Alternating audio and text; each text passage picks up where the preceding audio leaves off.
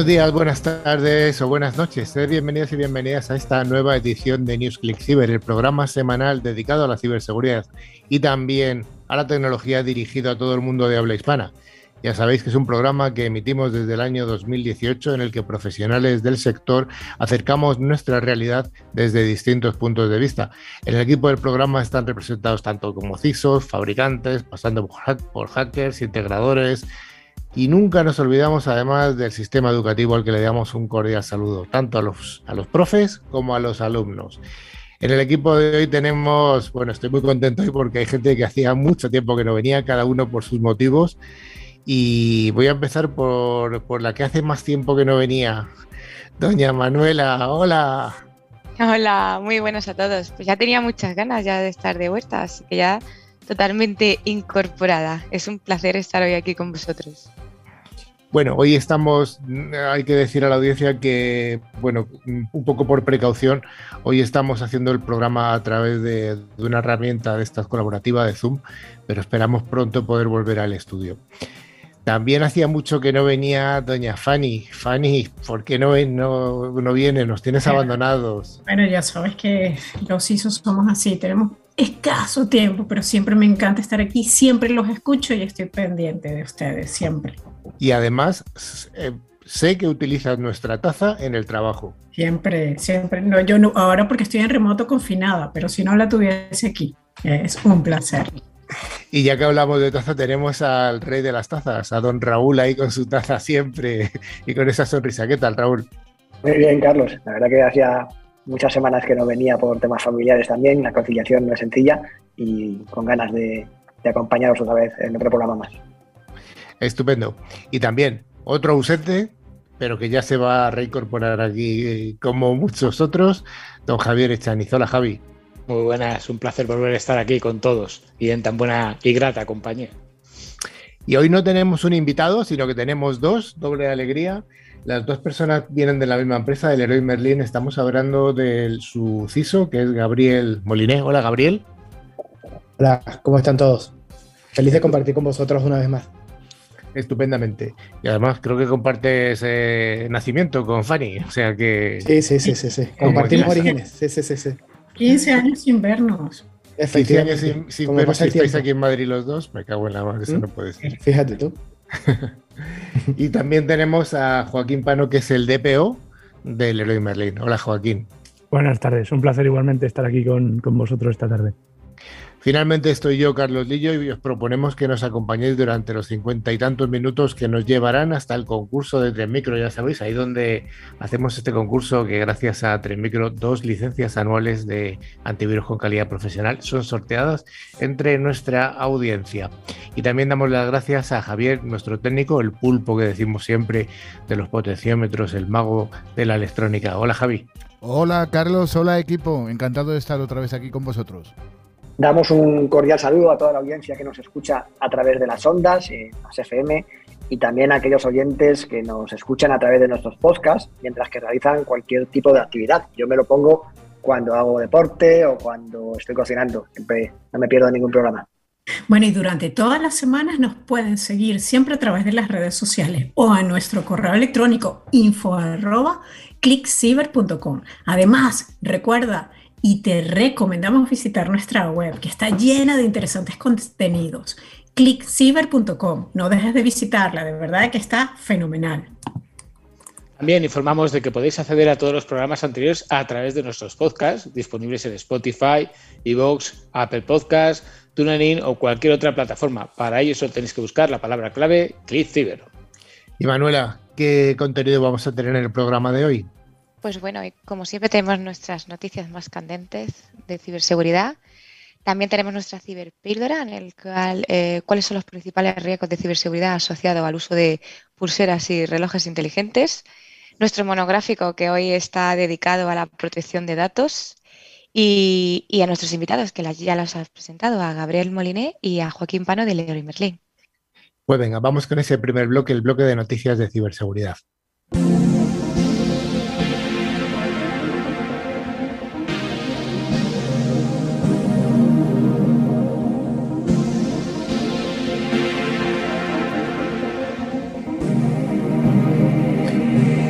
Todas las semanas damos las gracias a Netscope, solución tecnológica que protege los entornos cloud, por traernos esta sección de noticias. Y la primera de ellas nos habla de que hay unos mensajes fraudulentos que intentan engañar a los usuarios de la tarjeta de Carrefour Pass.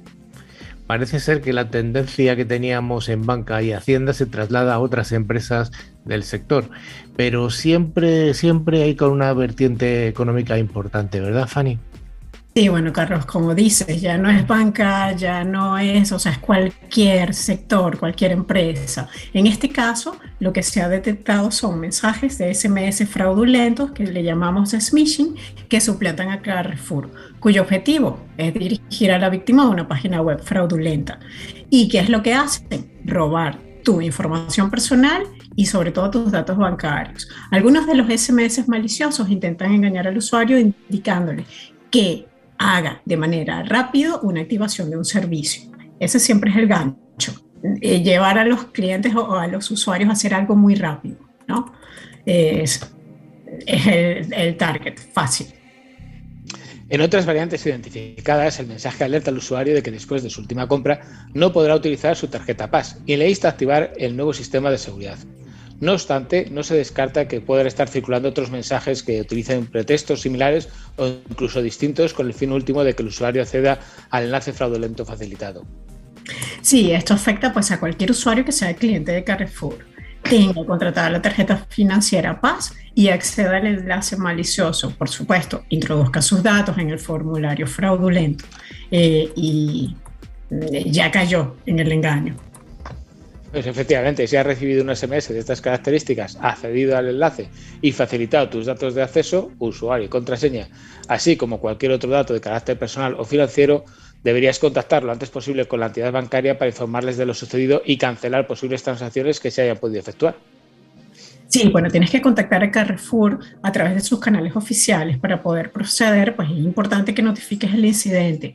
Trata de cancelar la tarjeta Paz para que no puedan realizar ninguna operación con ella. Y visita la página web oficial para buscar información sobre casos de pérdida o robo de tu tarjeta. Además, te recomendamos modificar la contraseña en todos aquellos servicios en los que utilices la misma clave que para acceder al servicio de Carrefour Par. Esto es válido para otros ataques de smishing que, que hayamos podido sufrir. Sí, bueno, aquí es una mala práctica. Reutilizar las contraseñas es recurrente. Es lo más sencillo, eso sí, es lo más sencillo. Pero por favor, evitar esa práctica, porque si se queda comprometido un servicio, ya todo el resto de servicios que tengas en, línea serán vulnerables. Bueno, pues volvemos a recomendar eh, cosas que ya hemos dicho sobre los fraudes de tipo smishing, pues no abras mensajes de usuarios desconocidos porque no hayas solicitado, elimínalos directamente y no contestes en ningún caso a estos SMS. Ten precaución al hacer clic en enlaces, aunque sean de contactos conocidos, y revisa la URL que aparece en el SMS y también en el navegador si has hecho clic. Si no hay el certificado o si no corresponde con el sitio al que accedemos, no facilites ningún tipo de información personal, nombre de usuario, contraseña, datos bancarios, etcétera. Y recordar que muchas veces lo más seguro es, aunque te pongan un enlace a la página del banco o de la tarjeta, pues ir tú por fuera para no contactar directamente a través del enlace que te mandan. Y bueno, y en caso de duda, directamente contacta con la entidad implicada o en, en este caso en terceros de confianza. Puedes contactar a fuerzas y cuerpos de seguridad del Estado o a la oficina de seguridad del internauta, o sí, de INCIBE, que seguramente encontrarás mucha información. Sin duda alguna, siempre ante la duda consultamos. La siguiente noticia nos habla de que, cómo no, están continuando los, los ataques de ciberespionaje contra Ucrania y en esta ocasión es por parte de Sackdown. Sackdown, esto me suena un poquito a película de Chuck Norris, pero ¿quién es Sackdown, Javier? Pues SAWAM es un grupo especializado a campañas de ciberespionaje, principalmente contra entidades ucranianas, vinculado a Rusia, también conocido como Gamedon Armagedón, que lleva activo desde el año 2013. Sí, bueno, sabemos que el grupo usa correos electrónicos de phishing para distribuir la herramienta de accesos remotos, que son disponibles y están gratuitamente publicados en Internet. Esto incluye sistemas de manipulación remotos, el RMS, el Ultra VNC y el malware personalizado llamado Terodon o Teranodon. Esto suena así como a dinosaurios, pero sí, viene de aquí, de la palabra de, de, de casi pseudo dinosaurio. Así que Javier. Pues un informe reciente publicado por el Servicio de Seguridad de Ucrania señaló que los ataques de SARWOM se habían vuelto cada vez más sofisticados en los últimos tiempos y los atacantes ahora usan herramientas que viven fuera de la Tierra para robar credenciales y moverse lateralmente en las redes de las víctimas. Sí, bueno, la actividad reciente vista por el equipo de threat hunting de Symantec es consistente con lo documentado por el Servicio de Seguridad ucraniano. Así que la cadena de ataques comenzó con un documento malicioso, probablemente fue enviado a través de un correo electrónico de phishing y que por supuesto fue abierto por el usuario infectado. ¿Nos parece conocido esto? Ya creo que tenemos todo el programa hablando de lo mismo. Yo creo que sí. Oye Javier, ¿puedes recordarnos un poco qué es un Threat Hunter? O sea, o mejor dicho, un Threat Hunter Team. Pues mira, el Threat Hunter Team es un grupo de expertos en seguridad, ciberseguridad, cuya misión es investigar ataques dirigidos impulsar una protección mejorada y ofrecer análisis que ayuden a los clientes a responder a los ataques. Este equipo lo suelen tener tanto los fabricantes para mejorar su producto como los propios proveedores de seguridad de, para dar un mayor valor añadido al, servicio que venden. O sea, es un equipo de cazadores de amenazas, ¿no? Tal cual. En inglés queda mejor, pero es el equipo de cazadores de amenazas. Suena más fashion, pero viene siendo lo mismo. Muchas gracias, Javier. Oye, y la siguiente noticia, aunque asusta, lo cierto es que empieza a convertirse en una realidad más común de lo que pensamos, ya que parece ser que hay hasta cinco señales para comprobar si tu móvil ha sido intervenido. Efectivamente, Carlos. Sufrir de ciberataques en nuestro móvil es algo que le puede suceder a cualquiera. Así que pueden infectarnos a través de algún virus, alguna aplicación falsa o archivos que descarguemos, sobre todo porque siendo dispositivos con información tan relevante para nosotros, incluso son más potentes, de, que tenemos más información de la que tenemos en nuestro ordenador, pocas personas llevan un antivirus instalado, de forma que podrían intervenirlo y tener el control total del mismo. Esto puede ser un problema muy importante tanto para la seguridad como para la privacidad de nosotros, así que vamos a mostrar algunas señales que indican que han podido intervenir tu móvil, así que está alerta. El hecho de que un pirata informático logre colarse en el móvil o intervenirlo de alguna manera es un problema muy grave Podría registrarnos en suscripciones de pago, enviar SMS en nuestro nombre, instalar cualquier aplicación. Vamos, básicamente podría tener un control como si el móvil fuera suyo. También podría leer los SMS e interceptar cualquier mensaje que pudiéramos recibir. Bueno, Fanny y Javier, no me lo estáis pintando muy bonito, pero ¿cómo saber, cómo puede saber nuestra audiencia si su móvil ha sido intervenido? ¿Cómo saber si se han colado en su móvil?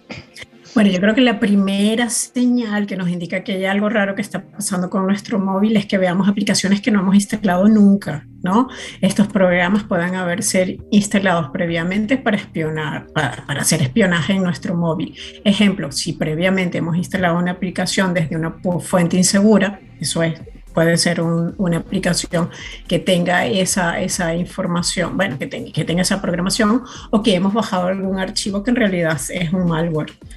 Creo que eso es lo primero, si ves cosas extrañas.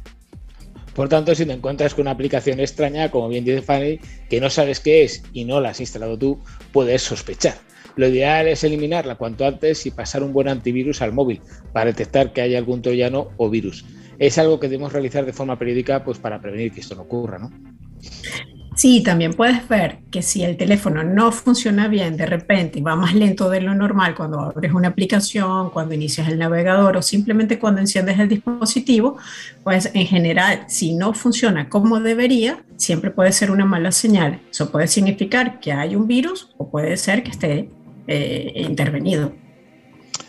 Eso también puede suponer que no puedas abrir ciertos programas o acceder a algunas características del sistema.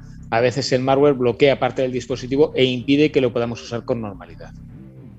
Sí, bueno, sin duda, otra señal clara de que tu móvil ha sido intervenido es cuando encontramos SMS que no han sido leídos por nosotros y, pero, han estado, pero están abiertos. Incluso veremos determinados mensajes si, vemos si hemos recibido códigos de accesos o similares y pueden ser muestras de que están intentando acceder a nuestros servicios desde el móvil.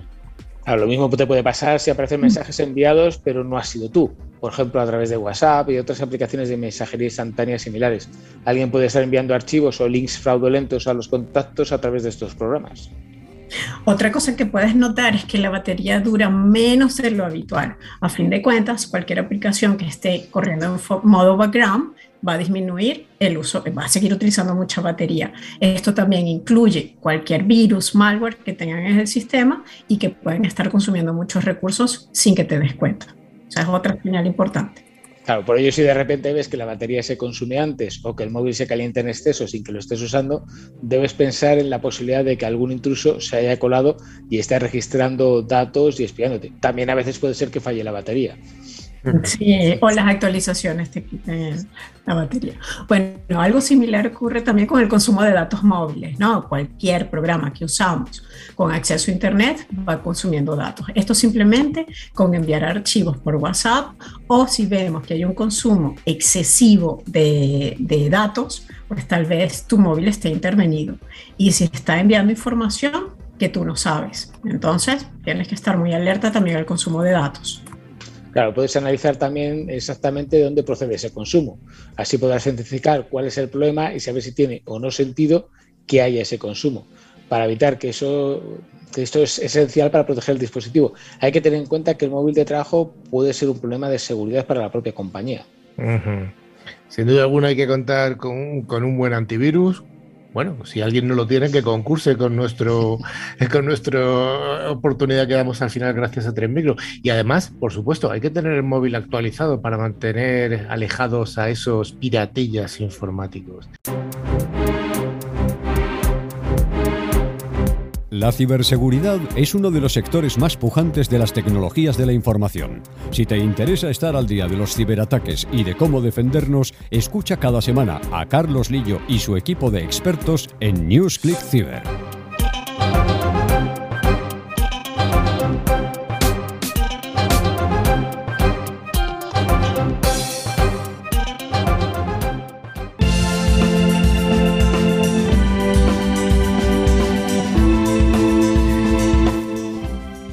Como cada semana, Alot es, el patrocinador de la sección de la ciberpíldora. Alot es una solución tecnológica que asegura el rendimiento de aplicaciones más importantes. Y hoy vamos a hablar de estos, eh, de estos dispositivos que nos acompañan a muchas personas que llevamos en una muñeca. Estamos hablando de las pulseras o de los relojes inteligentes. Manuela, ¿qué nos cuentas? Pues muy buenas, pues sí, eh, ¿quién no tiene hoy en día un, smartwatch, ¿no? En los relojes deportivos o otros dispositivos conectados, pues se están convirtiendo rápidamente en algo tan familiar para nosotros como nuestros teléfonos móviles e incluso nuestras tablets. Estos aparatos conectados hacen mucho más que dar la hora, hacen un seguimiento de nuestra salud, además. Muestran nuestros correos electrónicos, controlan nuestras casas inteligentes e incluso pueden utilizarse como método de pago en las tiendas. Son una extensión del llamado Internet de las Cosas, del IoT, que están haciendo que nuestra vida sea más fácil y saludable, al mismo tiempo que reduce pues, el tiempo de uso de pantalla de nuestros smartphones. No es de extrañar, Manuel, además, que se trate de un mercado que crecerá un 12, un 13% anualmente, ¿no? Los próximos años, llegando a superar los 118 mil millones de dólares en 2028. Ojo, que yo hay meses que no gano esto, ¿eh?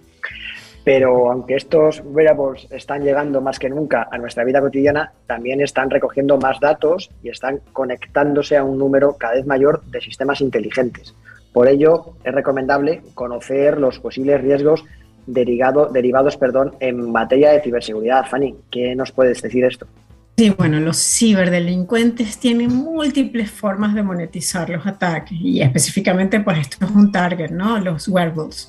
Eh, aquí al ecosistema de aplicaciones y software relacionados, todo esto pues permite a los ciberatacantes pues perpetuar, así hacer muchísimo más dinero. Podrían interceptar y manipular tus datos, tus contraseñas y desbloquear los dispositivos perdidos o robados. También existen posibles problemas, por supuesto, derivados de la privacidad por el hecho de compartir datos personales con terceros de forma encubierta, con lo cual tenemos que estar muy alertas. O sea, son muy útiles y forman parte de nuestra vida, pero sin duda mm, tenemos que estar eh, alertas y tomar eh, prevenciones.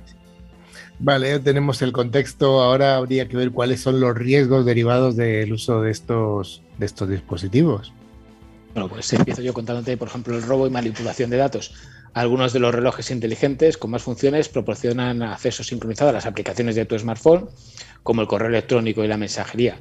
Esto podría dar la oportunidad a usuarios no autorizados de interceptar datos personales sensibles. Pero igual de preocupante pues, puede ser el lugar donde se almacenan muchos de estos datos. Si no se protegen adecuadamente, el proveedor puede ser el objetivo de los llamados ladrones de información y aquí existe un próspero mercado clandestino para ciertos tipos de datos personales y financieros, ¿no? por desgracia. Pues sí, sí, Javier. Además, las amenazas basadas en la ubicación, que es otro tipo de datos clave que registran la mayoría de los wearables, que son dispositivos conectados, está relacionado eh, con la ubicación, es decir, saben dónde estamos en cada momento. Con esta información, pues los ciberdelincuentes pueden construir un perfil preciso de tu movimientos a lo largo del día. Esto podría permitir pues atacar físicamente al usuario o a su coche o a su casa mientras que imaginaros están haciendo deporte en los momentos que ellos pues consideren que pueden atacar. Además, eh, Manuela, las empresas externas, ¿no? Los usuarios no solamente deben estar atentos a los riesgos embebidos de seguridad del propio dispositivo. Los datos que recogen estos dispositivos eh, pueden ser muy valiosos para los anunciantes. Hay un comercio en auge en el mercado negro de estos datos que además debería estar fuertemente regulado. y no solamente en la Unión Europea, sino también en Estados Unidos. ¿no? La Unión Europea sí que lo contempla con la legislación introducida en 2018, pero ahí hay un vacío legal que hay que tener cuidado. Sí, bueno, y un informe afirma que los ingresos obtenidos por los datos vendidos por los fabricantes de dispositivos sanitarios en las compañías de seguros podrían alcanzar solamente nada más una cifra de 855 millones de dólares en el 2023. Algunos terceros pueden incluso utilizar para crear perfiles publicitarios sobre los usuarios y venderlos a continuación. Si estos datos además son almacenados por varias empresas, posteriormente, pues el riesgo de robo es mucho mayor. O sea, que esto es... Y otra cosa que no podemos olvidar es que pueden desbloquear nuestro hogar inteligente. Algunos wearables podían utilizarse para controlar dispositivos domésticos inteligentes. incluso podrían configurarse para desbloquear la puerta de casa. Y esto ya supone un gran riesgo para la seguridad en caso de que los dispositivos se pierdan o sean robados y la configuración antirrobo no la tengamos activada. Pues sí, Javi, el dispositivo que llevamos eh, solo una parte del conjunto, pues en realidad hay múltiples elementos como desde el firmware del dispositivo hasta los protocolos que utilizan para la conectividad, su aplicación y los servidores de backend en la nube. Y además todos ellos pues, son susceptibles de ser atacados si el fabricante no ha tenido debidamente en cuenta la seguridad y la privacidad. De hecho ya sabéis que todos los dispositivos IoT pues, son los más vulnerables de ser atacados. Vale, ¿podemos dar algún ejemplo de puerta de entrada? Sí, claro, Carlos. Eh, por ejemplo, podemos comenzar por Bluetooth. Eh, ¿Quién no usa Bluetooth? no? La tecnología Bluetooth eh, Low Energy se utiliza normalmente para emparejar los wearables con el smartphone, pero además a lo largo de los años se han descubierto innumerables vulnerabilidades en este protocolo. No es un protocolo diseñado para ser seguro, es un protocolo diseñado para ser ágil, donde no hay un, un control de seguridad robusto. Estas vulnerabilidades podrían permitir a los atacantes eh, que se encuentran cerca de dichos dispositivos e incluso provocarles ataques de, de servicio, dejarlos inutilizados o espiar la información eh, haciendo un sniffer para poder manipular, manipular los, los datos. Y bueno, también tenemos que contemplar el software del dispositivo, pues es muy importante. A menudo el software del propio dispositivo es vulnerable a los ataques externos debido a la mala programación. Incluso el reloj mejor diseñado ha sido construido en última instancia por seres humanos y por tanto podría contener errores de programación. Esto también puede dar lugar a fugas de privacidad, pérdida de datos y mucho más.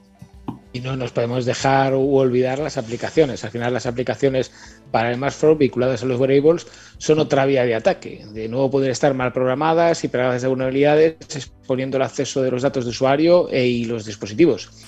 Otro riesgo es que las aplicaciones, incluso los propios usuarios, sean descuidados con los datos, que suele ser bastante habitual. También se pueden descargar accidentalmente pues, aplicaciones fraudulentas diseñadas para parecerse las legítimas e introducir en ellas información personal. Y por último, los servidores de backend, como decía antes Manuela, como los sistemas basados en, la nube de los proveedores pueden almacenar información de los dispositivos, incluyendo datos de geolocalización y otros detalles. Esto representa un objetivo muy atractivo para los atacantes. Eh, no hay mucho que puedas hacer al respecto, obviamente, porque es la responsabilidad del service provider. Eh, aparte de, elegir un proveedor de confianza a la hora de comprar un dispositivo, no solamente si es bonito o no es bonito, eh, con un buen historial de seguridad y, con un buen bagaje en la industria, además, ¿no? La verdad es que hay bastantes puertas de entrada, como habéis estado contando, pero bueno, ¿qué consejos podemos dar a los dueños de estos wearables o dispositivos que llevamos en las muñecas? Bueno, eh, yo creo que sin duda podemos aplicar tres consejos. Uno, activar el doble factor de autenticación, pero esto no solamente es para los wearables, para toda la vida, para tus correos personales, para tus redes sociales, para todo. O sea, por favor, no salgan a la calle sin doble factor de autenticación. Proteger con contraseña la pantalla de desbloqueo es muy importante. Y por supuesto, cambiar la configuración para evitar cualquier emparejamiento no autorizado. Eso también es clave. Con lo cual, yo creo que si siguen esas tres eh, recomendaciones, no vas a estar 100% seguro, pero un poquito más.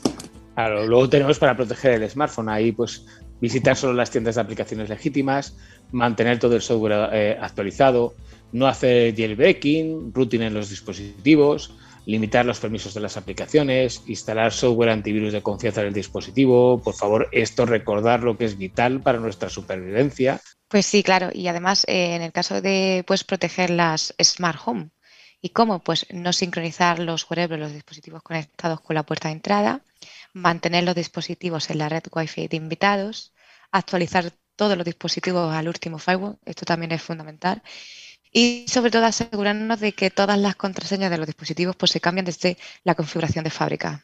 Si tuviera que resumir todo esto en, dos ideas o en dos puntos, yo diría, primero, como he dicho antes, elegir proveedores de dispositivos o de wearables de confianza.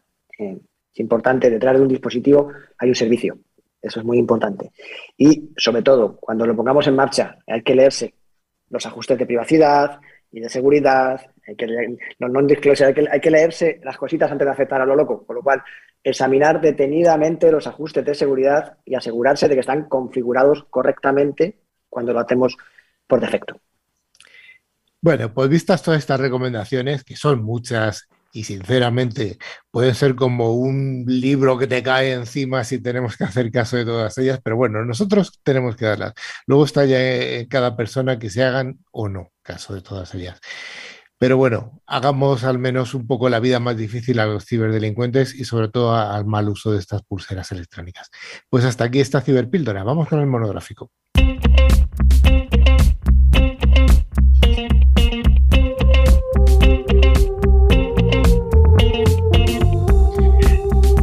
Como todas las semanas, el monográfico es ofrecido por Forcepoint, fabricante líder de seguridad convergente con un amplio catálogo de soluciones de ciberseguridad. Y hoy vamos a hablar de protección de datos, ya que el pasado 28 de enero, hace apenas unos días, se celebró el Día Europeo de la Protección de Datos, una fecha proclamada por la Comisión Europea, el Consejo de Europa y las autoridades de protección de datos de los distintos Estados miembros, con el objetivo de informar y concienciar sobre los derechos y obligaciones como usuarios de Internet Raúl, ¿qué nos cuentas? Pongamos un poco de contexto, ¿no? A ver, yo creo que todos recordamos que en 2018 entró en vigor eh, para todos los países miembros de la Unión Europea un reglamento general de protección de datos, GDPR, de sus, de sus siglas en inglés, eh, pero bueno, es bueno que lo recordemos porque también nos escuchan muchos estudiantes y, nuevas personas que se incorporan a, la ciberseguridad, con lo cual os recomendamos revisar este reglamento del 2018, que además es una normativa caracterizada por sus altas multas por incumplimiento. Luego hablaremos de ello.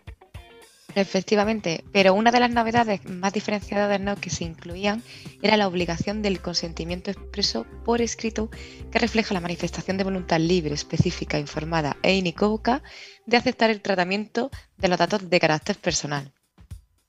Oye, ¿qué cambios ha habido, Raúl, desde que entró eh, el GDPR allá ya hace varios, varios años? Pues uno de los cambios más importantes es que tenemos nuevos actores en las empresas. Hoy tenemos uno aquí con nosotros, ¿no? Han aparecido los DPOs o los delegados de protección de datos encargados de garantizar el cumplimiento del reglamento de las empresas. Seguro que luego Joaquín nos puede dar más información real en su experiencia del día a día. Oye, ¿qué empresas están obligadas a tener esta figura, este DPO o delegado de protección de datos? Uf, el listado es extenso. porque al final eh, son muchas empresas y muchos organismos. Vamos a enumerarlo rápido para que quede claro y que también la gente tenga un poco idea de a quién afecta. Colegios, colegios profesionales, centros de enseñanza, universidades, por supuesto, empresas cuya actividad sea la explotación de redes y prestación de servicios de comunidades eléctricas, por ejemplo, empresas de, de, comunicaciones electrónicas, perdón, eh, por ejemplo, empresas de telecomunicaciones, sociedades prestadoras de servicios de la sociedad de la información cuando se dediquen a elaborar perfiles de usuarios eh, de servicio a gran escala. En este caso, podemos poner como ejemplo empresas de marketing, telemarketing eh, o, publicidad online, empresas de crédito, compañías financieras de créditos, bancos, en otras palabras, eh, empresas aseguradoras, empresas de servicios de inversión, empresas distribuidoras y comercializadoras de energía eléctrica y de gas natural.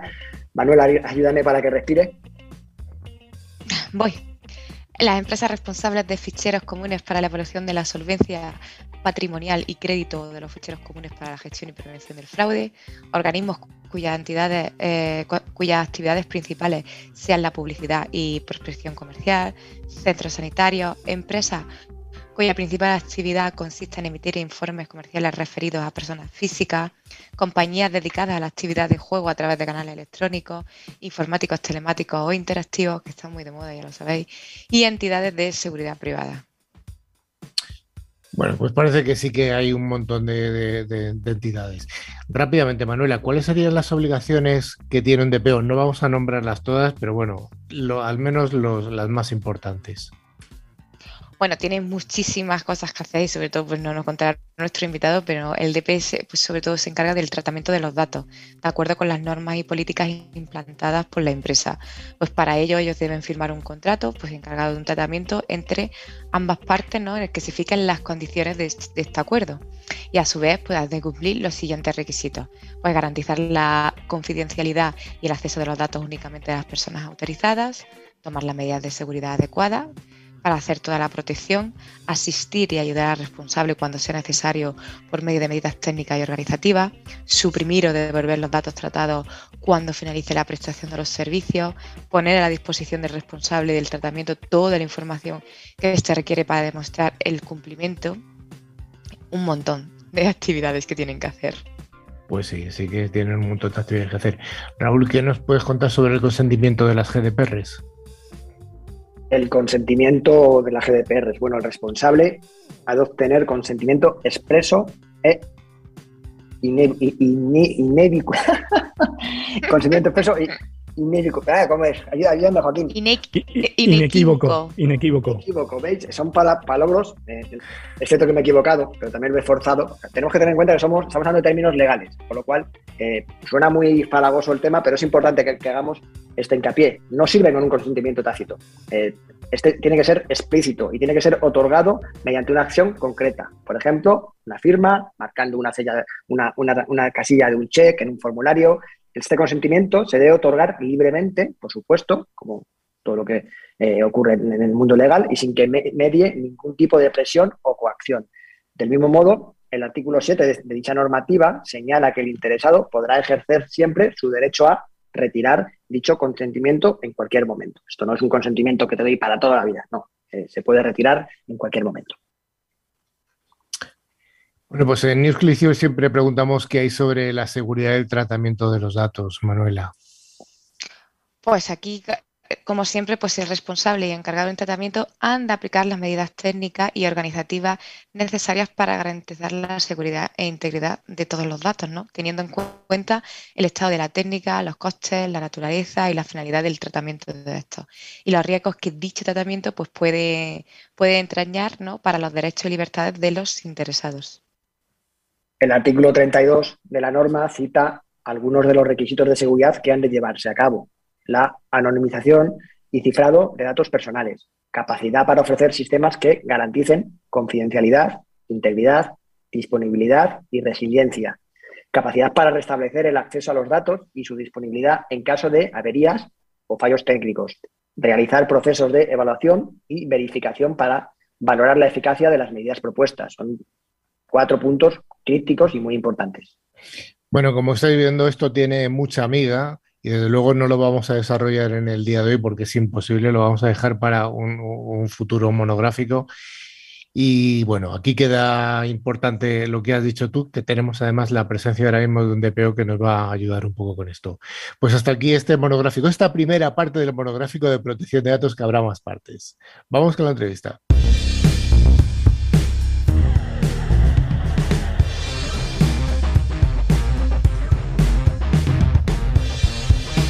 Pues como estábamos diciendo al principio, hoy tenemos no un invitado, sino que tenemos dos que provienen ambos de la misma empresa. Estamos hablando de una gran empresa de distribución española, que es eh, Leroy Merlin. Hola, Gabriel Moliné, CISO de Leroy Merlin. ¿Qué tal estás? ¿Cómo estás, Carlos? ¿Cómo te va? Bien, ya en el repetidor aquí en el programa. Aquí todo el mundo repite. Sí. A, a ver si esta vez apruebas el examen. A ver, a ver, a ver si esta vez apruebo, ¿no? Y como hablábamos antes, cada vez que vemos que aumentamos las responsabilidades, así que no sé si venga una próxima vez porque no me va a quedar tiempo. La próxima o bien te hacen CEO o... vale, ya veremos. Bueno, oye, recuérdanos un poco dónde está englobado Leroy Merlin.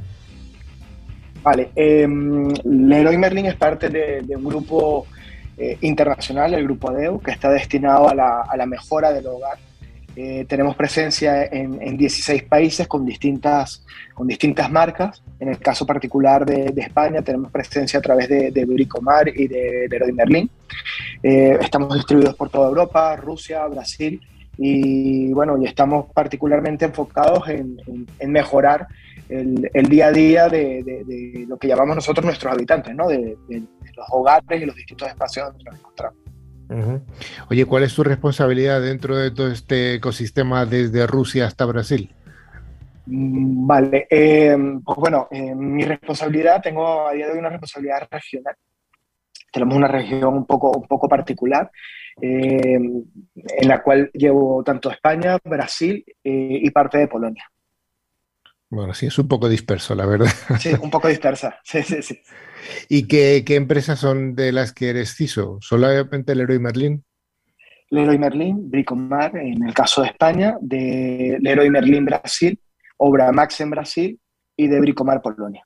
Uh -huh. Oye, ¿cuál sería el, el, foco más importante de tu responsabilidad como CISO de, de estas empresas? Yo creo que, que, dos, ¿no? Eh, lo que llamamos nosotros los habitantes, que son nuestros clientes, ¿no? la seguridad de nuestros clientes de la manera que nosotros entendemos y la seguridad de, de, nuestros colaboradores, ¿no? de, los empleados. Yo creo que ese es el principal foco de nuestra misión. Los colaboradores, eh, los colaboradores, colaboradores. Una empresa tan grande como Leroy Merlin con, con tantos empleados, además en tantos países, entiendo que la parte de concienciación debe ser algo relevante, ¿no? Es, es, fundamental y sin duda te, termina siendo un reto, ¿no? Porque en el caso particular del Leroy Merlin somos 19.000 empleados trabajando de manera conjunta con, una, con un background y una historia y unas edades completamente distintas. Y el poder mandar un mensaje a, a un directivo, pues probablemente sea muy diferente al que enviamos a alguien que está teniendo su primer trabajo, que está dentro de una de nuestras tiendas. ¿no? Entonces, trasladar esa importancia de la ciberseguridad desde un empaque completamente distinto es, es un reto.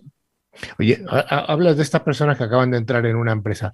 ¿Tú crees que dentro del Welcome Pack que se suele dar ahora a los empleados, eh, dependiendo de su función, que sea un ordenador o si es un empleado de tienda, será otro tipo de, de activos, tiene que haber una parte de seguridad? Sin duda, en nuestro caso eh, fue yo creo que la, la primera bandera que, que, que, intentamos desarrollar dentro del Leroy Merlin, ¿no? que en parte del Welcome Pack estuviera todas las medidas de seguridad, todas las necesidades, y, y, y no solamente a nivel de un documento que, que, que haga conocedor al, empleado de todas, las, de todas las responsabilidades que tiene en el ámbito de seguridad, sino también de todos sus deberes, ¿no? Y acompañado también de un proceso formativo obligatorio de todos los, de todos los empleados dentro de la compañía. Uh -huh. Oye, ¿has encontrado alguna diferencia entre tus eh, países de, eh, de responsabilidad, tanto desde Polonia, España, que está en el centro, y Brasil, que está en el otro extremo, o son parecidos? Yo creo que, em, aunque suenan muy diversos, culturalmente somos muy parecidos, más allá de la, de la, diferencia idiomática, creo que tenemos los mismos retos a nivel de, de, la protección de las personas, de la gestión de los proveedores, de la gestión del legacy, eh, la gestión presupuestaria. Yo creo que, que mantenemos los mismos retos, pero con, con, con, una visión un poquito tal vez diferente asociada a la cultura. ¿no? Hombre, entiendo que el GDPR es el mismo en España que en Polonia pero en Brasil entiendo que habrá alguna legislación diferente, ¿no? Sí, hay, hay, una legislación de protección de datos brasileña que, que tiene muchas eh, características o es muy parecida a la legislación europea. No, no olvidemos que existe muchísima relación de distintos países de, de, América Latina, incluyendo Brasil, con, con, España en particular, y eso ha hecho que muchos elementos en el ámbito de la, de la privacidad como la veo yo como un eje primordial de la seguridad, se vaya aliando y desarrollando en el día a día. Entiendo que, el sector tuyo, el de, retail, pues entiendo que tiene muchas similitudes pues, pues con, tiendas tipo con pues, el corte inglés, Carrefour, etcétera, etcétera. ¿Son realmente tan parecidos o son, tan, o son muy distintos eh, distintas empresas de retail? Es una, yo creo que es una pregunta eh, compleja, ¿no? Yo, eh, el tema del, del, retail, evidentemente, podemos eh, englobarlo dentro de, de, un saco común, pero la manera y el tipo de producto que se gestiona es completamente distinta, ¿no? Por ejemplo, en nuestro caso particular, que, que, que pudiéramos hablar, eh, por naturaleza, la, gran mayoría de, los productos o del consumo de estos productos se suele hacer a, través de las tiendas. ¿no? sin duda, el tema de, por sacar dos positivos de estos dos años, ha acelerado también un, cambio cultural muy, importante y ha potenciado distintos mecanismos para, para la venta a, a distancia. ¿no? no solamente a través de la web, a través de la web, a través de la app. Hemos desarrollado mecanismos de venta telefónica, de venta a través de WhatsApp canales distintos también para poderlos acercar y un, y un, y un sector como puede ser el del ámbito del bricolaje, que generalmente se asocia mucho más al, al, trato directo, ha crecido exponencialmente también en, en el tema de, de la, del desarrollo de la digitalización. Oye, entrando un poco en el, en, el, en el, contenido del monográfico que hemos desarrollado, hemos hablado de la figura del DPO y tenemos aquí a Joaquín, a Joaquín Pano. ¿Cuál es, cómo está organizado el DPO dentro de la estructura del Leroy Merlin? Sí, eh, yo creo que eh, es interesante y probablemente no podamos ver distintas versiones de cómo está eh, gestionado la, privacidad, dependiendo del sector. La privacidad desde, desde el punto de vista del Leroy Merlin España es un elemento fundamental desde de, la seguridad, es parte de la seguridad de la información. ¿Por qué, ¿Por qué lo vemos así? Eh, cuando hablaba un poco, Manuel, un poco de todas las obligaciones en el ámbito de, privacidad, hablaba de distintos elementos que requieren un conocimiento tecnológico y, una, y un trabajo en equipo fundamental para eh, entender cuál es el control e implantar ese control, que es la, la, la, misión primordial que tiene, que, tiene, que tiene un DPO, garantizar que la data, la data en el día de hoy no la encontramos mayoritariamente en documentos, la encontramos mayoritariamente en un formato digital y requiere de diseños de controles, de conocer eh, temas como puede ser el cifrado, del intercambio de información de los sistemas, de conocer cuál es la criticidad de la información, de cómo es la gestión de, la de las cookies de un cliente. Y si eso no emana o, se trabaja de una manera con, eh, muy integrada a, a la seguridad como tal, pues es disjunta y crea unos gaps que son mucho más difíciles de gestionar desde mi punto de vista para los requisitos que tiene la GDPR. Uh -huh. eh, Joaquín, tú como DPO, eh, delegado de protección de datos de, de Leroy Merlin, ¿qué llevas? ¿También los mismos países que, que, Gabriel? No, no, no, no. Yo ahora mismo estoy solo, solo en España. Uh -huh. Además, bueno, el, como decía Gabriel, la protección de datos, la, la, la legislación brasileña es es bastante parecida, es un poquito diferente, es, es bastante, es, es, bastante parecida, pero no, no, en, es, en, este caso yo estoy únicamente en el Erimer en España. Vale, normalmente hablamos, cuando he hablado así con, con DPOs, bueno, pues eh, es habitual que, que, la figura del DPO tenga una, un desempeño muchas veces muy legal. eh, y no digo que no sea necesario, pero en tu caso, ¿tu formación es legal, es técnica, una combinación? No, mi, formación es técnica. Yo soy informático, yo soy ingeniero informático. bueno, empecé, empecé mi carrera profesional ¿no? en, una, en una consultora de, de seguridad. Perdón. Y cuando, cuando llegué al Heroi empecé a enfocarme en todo el tema de protección de datos porque, como dice Gabriel, al final, eh, bien asesorado por, por, personas jurídicas, eh, creemos en, en Leroy Merlin que, que, tenemos que ser intérpretes de, de, lo que dice, de lo que dice el, reglamento y aplicarlo a la, a, a, la tecnología, ¿no? Es decir, hay que aplicar todo lo que se está diciendo en el reglamento eh, hay que traducirlo al, lenguaje técnico y ver cómo lo hacemos eh, para, proteger los, datos en un ámbito digital. Entiendo que esta visión de, DPO como una especie de traductor de la legislación al lenguaje eh, de IT es algo que es consustancial a, la filosofía del Heroic, ¿no, Gabriel? Sí, yo creo que sí, a, la filosofía del héroe y yo creo que a la, filosofía de un mundo realmente digital y a lo que está por detrás de la ley. ¿no? Em, creo que inicialmente se veía, eh, o, hay visiones de que se ve el DPO fuera del ámbito de seguridad por un tema de conflicto de intereses, por un tema de gestión, y, yo creo que eh, es importante resaltar este, la, figura del CISO en ese aspecto, que nos suelen poner en eso como si fuéramos un ogro o viniéramos del cromañón y no sabemos gestionar estos elementos. Yo creo que, que, justamente ahí es donde está el valor diferenciante, en que ese tipo de de luchas, estamos acostumbrados a ese proceso de negociación. Y el contar con esos elementos de manera integrada lo, lo que da valor y termina generando unas ideas mucho más positivas. Oye, Joaquín, ¿cuál sería el mayor reto que tienes ahora mismo dentro del de, Leroy como DPO? Gabriel, no mentira. Perdón. Eh, eh, eh, ¿Ha dicho Gabriel o Joaquín? No, era una broma, una broma, que dijiste el mayor reto y dije Gabriel. Ah, sí, gestionar a Gabriel.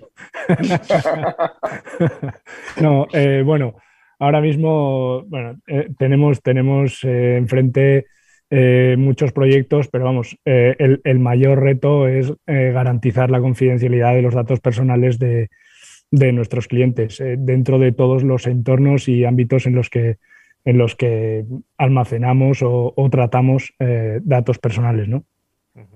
Oye, ya para acabar, Gabriel, eh, ha dicho Joaquín que su mayor reto eres tú. ¿Por qué? Explica un poco esto. Era, era, era, era, Eso, Gabriel, me parece, me parece conocido. Sí, ¿tú crees? Menos mal que no está mi DPO por aquí, ¿eh? Vale, vale. Sí.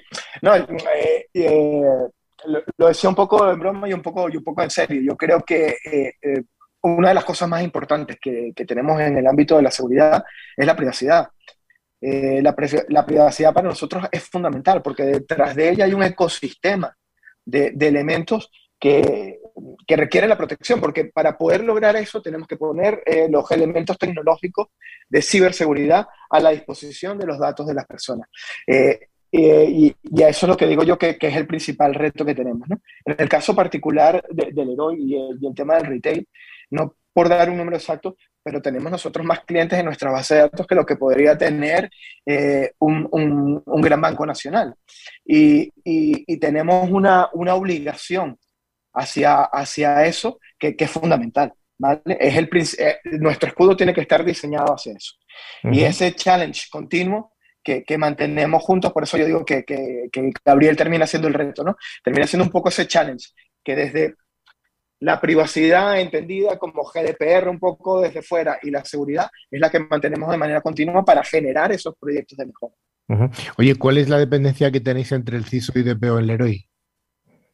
Eh, em, Joaquín, bueno, trabajamos juntos, ¿no? Joaquín es parte, es parte de mi equipo. Yo creo que una de las cosas en, importantes y que yo creo que son manejo de, líderes, como puede decir, como está Fanny aquí, eh, es que nosotros no consideramos que, una persona es jefa del otro, ¿no? sino que es un equipo de trabajo que va generando unas ideas para, para mejorar.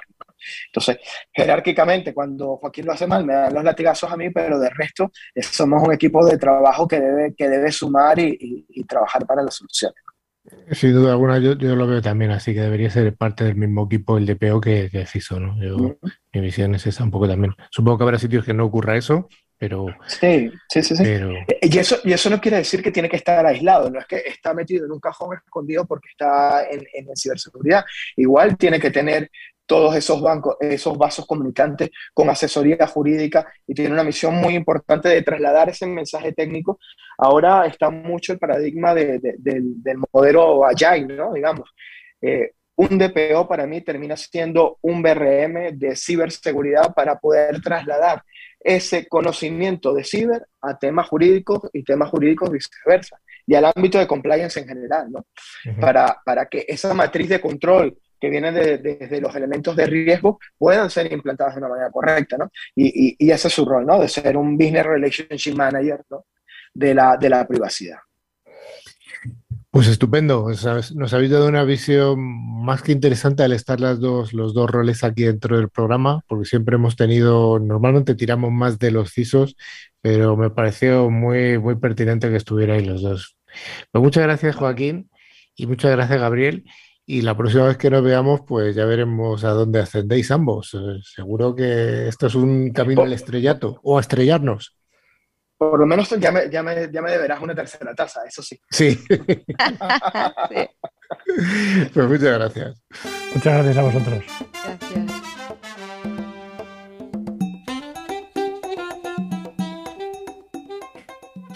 Pues como cada semana, Tres Micro nos trae la sección en la que nos facilita los premios. Ya llega el concurso, que son dos licencias de antivirus con calidad profesional válidas para un año. El valor de cada licencia es aproximadamente de 50 euros y cada licencia se puede instalar en tres dispositivos, que puede ser un PC, un Mac, una tablet o un móvil. Recordar los móviles de antes. ¿Tenemos ganadores de la semana pasada, Fanny? Pues sí, tenemos dos ganadores. Jorge Sayas, disculpa, Sayas con Z, no se equivoquen, de Madrid y Marisabel Puentes de La Coruña. Así que enhorabuena. Enhorabuena ambos dos. ¿Y cuál es la pregunta de la próxima semana? Javi, venga, te toca a ti. Pues vamos a ver, yo pondría cuál es el principal objetivo del DPO y no vale como respuesta que me digan Gabriel. Bueno, pues para participar, enviarnos un correo a info.clickciber.com indicando nombre y localidad desde la que nos seguís, provincia suficiente. Pues en News Click estamos llegando ya a nuestro final, Manuela, qué penita. Ay, sí, qué pena, con las ganas que yo tenía de estar hoy aquí ya, que lo bueno se acaba, ¿no? Pero bueno, antes de despedirnos os recordamos que podéis poneros en contacto a través de nuestro email info.clickciber.com y también podéis sobre todo seguirnos a través de nuestras redes sociales como Twitter, LinkedIn o Facebook. A través también de nuestra web clickciber.com se puede acceder a nuestra revista digital. Está a puntito de salir el nuevo número, está atentos. Eh, ver fotos y otros contenidos de interés. Finalmente, os recordamos que a través de todas nuestras plataformas de podcast podéis escuchar los programas anteriores. No hay excusa de, no, es que no lo pude escuchar en directo, lo podéis escuchar enlatado, disponibles en iBooks, Spotify, Tuning, buscando la palabra clave, clic ciber, muy fácil.